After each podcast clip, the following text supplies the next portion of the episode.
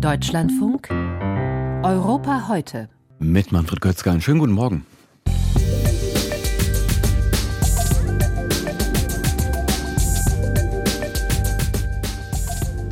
Die schottische Politik hatte in den letzten Jahren ein Gesicht, Nicola Sturgeon, die Chefin der schottischen Nationalpartei. Nach ihrem Rücktritt berät die Partei ab heute über ihre Nachfolge. Wie sich die Partei und auch Schottland nun verändern könnten, besprechen wir gleich. Außerdem geht es in den Norden Italiens. Nach dem Dürre-Sommer kämpft das Land mit einem Dürre-Winter. Und wir blicken in ein Städtchen im Süden Frankreichs, das sich Autarkie auf die Fahnen geschrieben hat.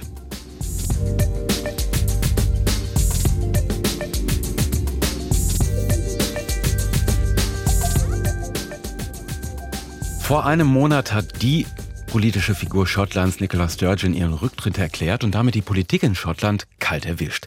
Seit 2014 ist sie Premierministerin und Chefin der schottischen Nationalpartei SNP. Sie hat den nördlichen Teil Großbritanniens in den letzten Jahren quasi uneingeschränkt regiert und die SNP von einem Wahlsieg zum nächsten geführt. Mit einem klaren, mit einer klaren Abgrenzung von der Politik in London und mit ihrem Kampf für die schottische Unabhängigkeit. Ab heute berät die SNP nun über Sturgeons Nachfolge Nachfolgerin bzw. Nachfolger. Wie es unter einer der neuen Premierministerin oder einem neuen Premierminister in Schottland weitergehen könnte, möchte ich mit Jan Eichhorn besprechen, Politologe an der University of Edinburgh. Guten Morgen. Schönen guten Morgen. Herr Eichhorn, lassen Sie uns erstmal kurz zurückblicken. Wie hat die abtretende Premierministerin Sturgeon Schottland in den letzten neun Jahren verändert?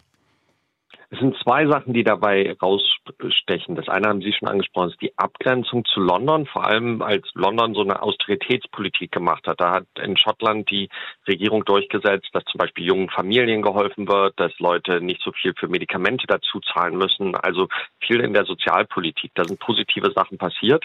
Auf der negativen Seite sind aber einige der Abgrenzungen auch schief gegangen. Also die selbst gesteckten Ziele im Gesundheitsbereich, in der Gesundheitsversorgung und im Bildungssystem. Da sind Klassengrößen gewachsen statt gesunken beispielsweise.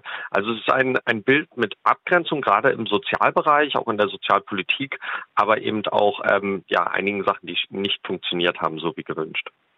Sturgeon ist ja das Gesicht der schottischen Unabhängigkeit. Hat die Bewegung mit ihrem Abgang den Schwung verloren? Ähm, ja, das kann man tatsächlich sagen. Die Unabhängigkeitsbewegung ähm, hatte nach dem Brexit nochmal so einen richtigen äh, Anstoß bekommen. Denn auch davor sah es schon so aus, dass die Leute erstmal um schottische Politik etwas mehr sozusagen intern kümmern. Dann ging es jetzt die letzten Jahre wieder viel um die Unabhängigkeitsbewegung. Aber wir sehen selbst, bei den Unabhängigkeitsbefürwortern, dass dort ein großer Anteil der Leute sagt, na, wir brauchen jetzt nicht direkt morgen das nächste Referendum. Und tatsächlich ist das so ein bisschen in der Sackgasse. Innerhalb der SMP, die schienen immer sehr geeint nach außen, aber intern gibt es da große ähm, Gruppierungen, die unterschiedliche Ansichten haben, wie man strategisch vorgehen soll. Und ich denke, dass das jetzt tatsächlich nach außen tritt und dadurch in den nächsten Jahren die Debatten zur Unabhängigkeit zwar nicht verschwinden werden, aber es unwahrscheinlicher ist, dass wir zum Beispiel relativ schnell ein weiteres Referendum sehen. Wie steht es denn da um die Mehrheiten? Ähm, das ist eine, eine ganz spannende Frage, weil es mehr als eine Gruppierung innerhalb der SNP gibt. Es gibt also die eine Gruppe in der Scottish National Party, die sagen, wir preschen nach vorne, wir machen jetzt so unser eigenes Ding, wir können auch eigentlich, wir haben ja eine Mehrheit im Parlament mit den Grünen, die auch die Unabhängigkeit befürworten, wir können eigentlich morgen Unabhängigkeit erklären, so ungefähr.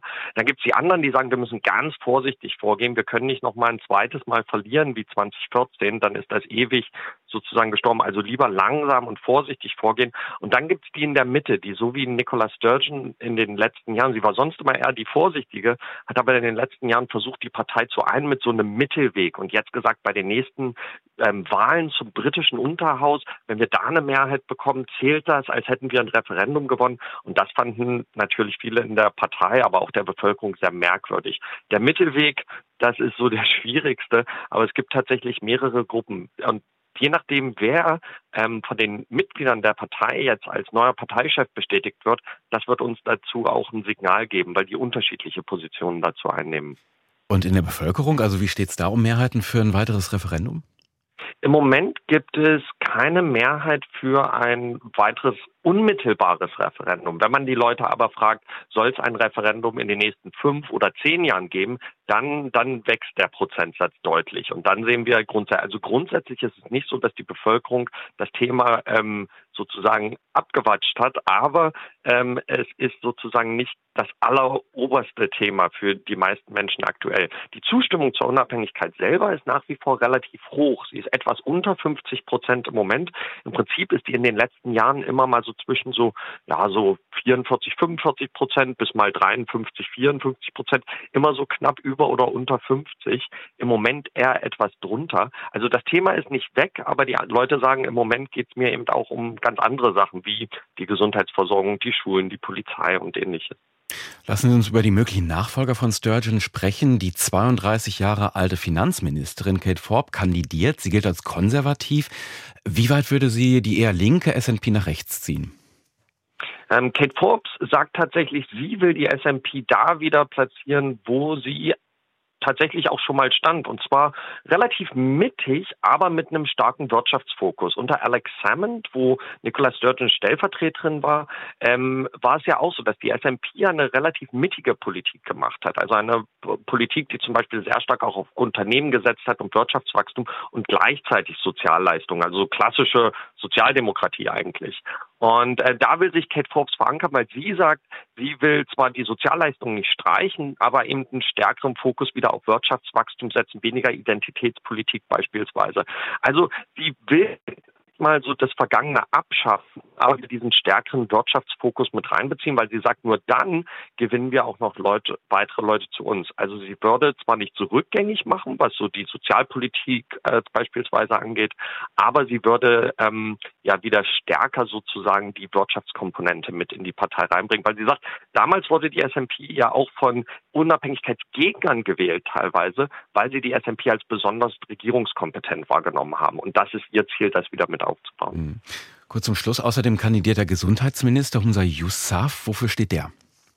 Er ist im Prinzip der in Anführungszeichen am ehesten der weiter so Kandidat. Er ist ähm, einer der ersten reinen Karrierepolitiker der Partei. Also von Anfang an nach dem Studium hat er in der Partei gearbeitet. Also das ist jetzt tatsächlich so, dass er, er ist derjenige, der in Regierungsverantwortung auch schon seit sehr, sehr langer Zeit steht und im Prinzip zwar ein paar Abgrenzungspunkte, Abgrenzungspunkte zu Nicola Sturgeon macht, aber auch bei der Unabhängigkeitspolitik eher so das weiter so diesen Mittelweg versucht zu propagieren. Ähm, also Hamza Yousaf ist im Prinzip der Kontinuitätskandidat, kann man auf jeden Fall sagen. Allerdings auch mit Ende 30 noch relativ jung. Also es findet zwar ein Generationenwechsel so oder so wahrscheinlich statt, aber ähm, wir sehen hier tatsächlich mehr so den Kandidat, der auch vom Partei-Establishment unterstützt wird. Der aktuelle mhm. stellvertretende äh, Premierminister unterstützt ihn auch. Die schottische SNP stirbt am heute über die Nachfolge von Nicola Sturgeon ab. Wie sich Schottland unter einem Nachfolger einer Nachfolgerin verändern könnte, habe ich mit dem Politologen Jan Eichhorn besprochen.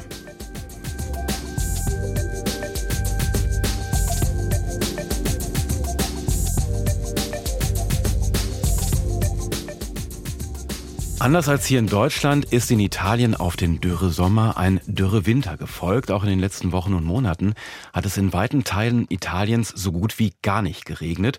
Und das ist vor allem für den eigentlich fruchtbaren Norden des Landes ein massives Problem. Für die Po-Ebene zum Beispiel, wo die meiste Obst-, Gemüse- und Getreideproduktion des Landes läuft. Im Po-Delta südlich von Venedig fließen wegen der Trockenheit jetzt mehr Meerwasser in die Lagunen, was die berühmten Vongole-Muscheln am Wachsen hindert. Und auch beim Reis könnte es dieses Jahr zu dramatischen Verlusten kommen. Die Regierung in Rom arbeitet an einem Wassernotfallplan und ein Sonderkommissar soll sich jetzt um das Thema kümmern. Elisabeth Pongratz berichtet. Am Delta des Po, des größten Flusses Italiens, machen sie sich schon jetzt große Sorgen. In dem Gebiet, das zu Venetien gehört und östlich von Ferrara liegt, wachsen die berühmten Bongole, die Venusmuscheln. Die geringen Niederschläge wirken sich negativ auf die Muscheln aus, so der Fischer Paolo Bergantin. Wegen der Trockenheit fließt das Meerwasser flussaufwärts. Deshalb werden hier die Lagunen salziger und es gibt weniger Nahrung im Wasser. So wachsen die Muscheln nicht, wie sie sollten. Lange Zeit herrschte in dem Delta ein sensibles Gleichgewicht aus salzigem Meerwasser und dem Süßwasser des Flusses. Doch der Po trocknet aus und die Adria dringt immer weiter vor. Im vergangenen Jahr machte dieser sogenannte Salzkeil über 30 Kilometer aus, ein Rekordwert. Die Erträge sanken, so Luigino Marchesini vom örtlichen Fischerkonsortium. In den vergangenen zwei, drei Jahren haben wir bei den Menusmuscheln einen drastischen Rückgang gehabt. Früher waren es rund 90.000 Tonnen pro Jahr. Jetzt sind es etwa 50.000 bis 55.000 Tonnen. Auch der Anbau von Reis ist gefährdet, ebenso von Obst, Gemüse, Getreide. Die meiste Produktion des Landes gibt es in der Po-Ebene, doch in diesem Winter hat es 60 Prozent weniger geregnet als üblich. Weiter nördlich in den Alpen hat es etwa um die Hälfte weniger geschneit als sonst. Deshalb konnten sich auch nicht die Wasserspeicher füllen. Am Gardasee, der wichtigsten Wasserreserve des Landes, sind so früh wie nie zuvor Maßnahmen zum Wassersparen veranlasst worden. Der Abfluss in den Fluss Mincho wurde auf das gesetzliche Minimum gedrosselt. Die Zufuhr für einige Kanäle ist zurückgefahren worden. So soll das Wasser für den Sommer aufgespart werden. Für den Tourismus am See, für die Fischerei, für die künstliche Bewässerung. An anderen Seen, wie dem Lago Maggiore oder dem Comersee, sind die Pegelstände ebenso gefährlich niedrig. Ettore Brandini, der Präsident des Landwirtschaftsverbandes Goldiretti, fordert ein Eingreifen. Es besteht ein großer Bedarf an kurzfristigen Maßnahmen, aber vor allem an der notwendigen Infrastruktur, die in der Lage ist, Regenwasser aufzufangen um von 11 Prozent heute auf mindestens 50 Prozent zu kommen. Die italienische Regierung hat bereits beschlossen, einen Sonderkommissar einzusetzen. Daneben wird an einem Notfallplan gearbeitet, mit dem Rom und die Regionen die Dürrekrise meistern wollen. Auch eine Kampagne soll es geben, um die Menschen im Land für das Thema Wasserknappheit zu sensibilisieren. Nach Ansicht von Andrea Munutolo von der Umweltschutzorganisation Legambiente muss der Wasserverbrauch sofort eingeschränkt werden. In diesen kommenden Monaten müssen wir drastisch eingreifen und das Wasser rationieren, sowohl im privaten Bereich als auch in der Landwirtschaft, wo im Mai und im Juni ja noch viel mehr gebraucht wird. Langfristig müsse es eine nationale Wasserstrategie geben, die zum Ziel hat, das Grundwasser anzureichern. Die Umweltschützer fordern, dass die kreislauforientierte Wasserwirtschaft gefördert wird. Auch das Wasserleitungsnetz muss in Italien saniert werden. Allein durch undichte Leitungen gehen rund 40 Prozent des Trinkwassers verloren. Die Vorgängerregierung unter Ministerpräsident Draghi hatte dafür bereits ein 4 Milliarden Programm verabschiedet. Kein Regen in Norditalien. Elisabeth Pongratz berichtete über die Winterdürrekrise.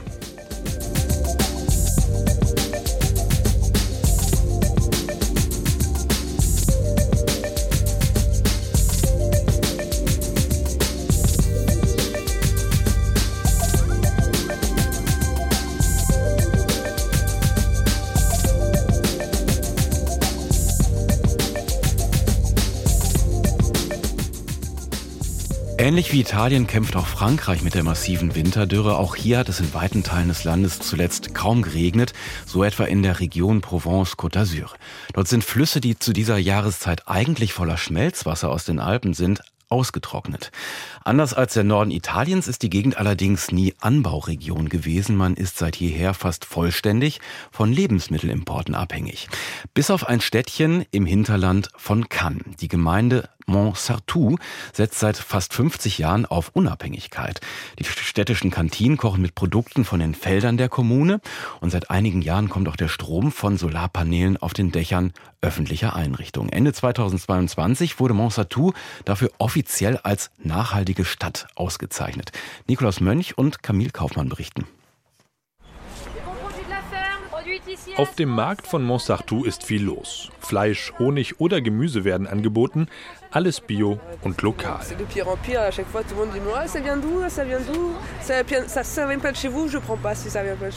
Das wird immer schlimmer, sagt Audrey mit einem Augenzwinkern. Die Kunden wollten wissen, woher ihre Produkte kommen. Und wenn das Gemüse nicht aus der Gegend sei, kauften sie es nicht. Aline wohnt hier seit fünf Jahren. Vor allem wegen der Lebensqualität. Die Stadt ist sauber und umweltbewusst. Wenn mein Sohn groß ist, wird er in der Schulkantine lokale Biogerichte essen können. In Frankreich gibt es in fast jeder Schule eine Kantine. Und in Montsartou kommt das Essen dafür direkt von den Feldern der Kommune. inzwischen sogar zu 85 Prozent. Die stadteigenen Anbauflächen befinden sich außerhalb der Altstadt. Donc là, on est devant la mairie. Bürgermeister Pierre Aschieri wartet mit seinem E-Bike vor dem Rathaus. On y va?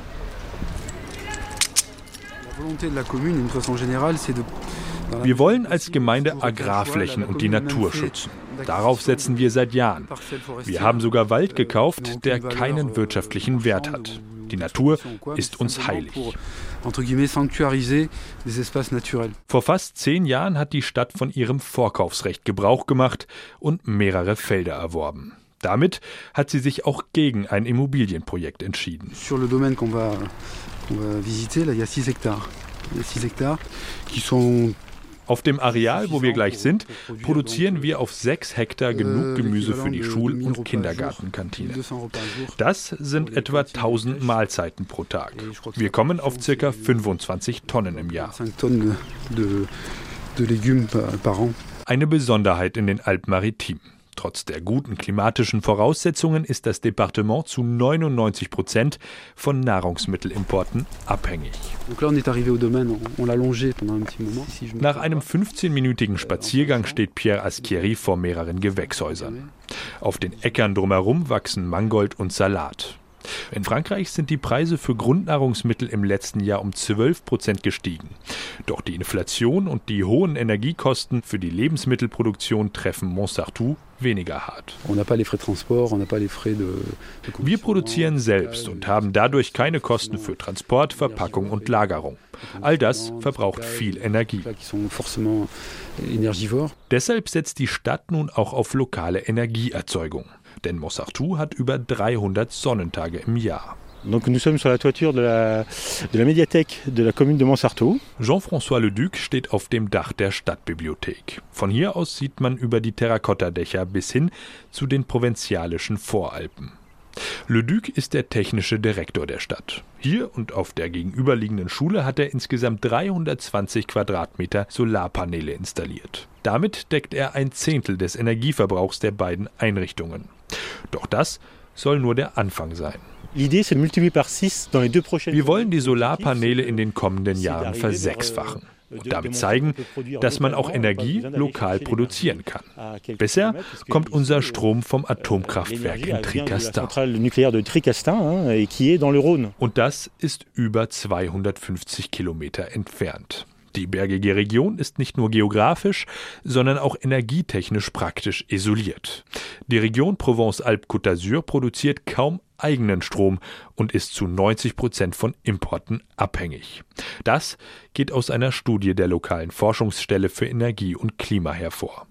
Dass Montsartou unabhängiger werden möchte, lohne sich auch finanziell, erklärt Jean-François Leduc. Ah Diese Energie kostet uns nichts. Wir zahlen keinen Transport, keine Extrasteuern, keine Mehrwertsteuer. Euh, Nur unsere ursprüngliche Investition. Euh, die Rechnung ist mehr als aufgegangen. Noch 2019 war die Erwartung, dass die Solarpaneele erst nach zwölf Jahren rentabel sein würden. Mit der Inflation und der Energiekrise würde das nun schon dieses Jahr erreicht, sagt Le Duc. Zwar versorgen die Solarpaneele aktuell lediglich zwei öffentliche Gebäude mit Strom, aber die Stadt möchte Anreize schaffen. Denn in den Alpes-Maritimes gibt es weniger Solarpaneele als im Departement du Nord an der belgischen Grenze. Montsartou in der Provence setzt auf Autarkie. Nikolaus Mönch und Camille Kaufmann haben sich im Hinterland von Cannes umgeschaut.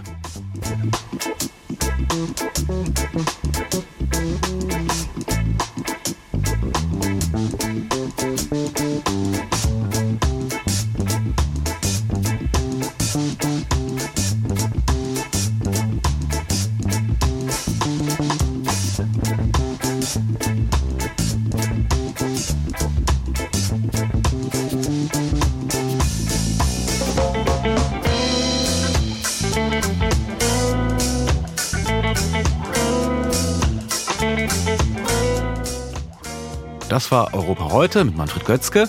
Danke fürs Zuhören und einen guten Start in die neue Woche.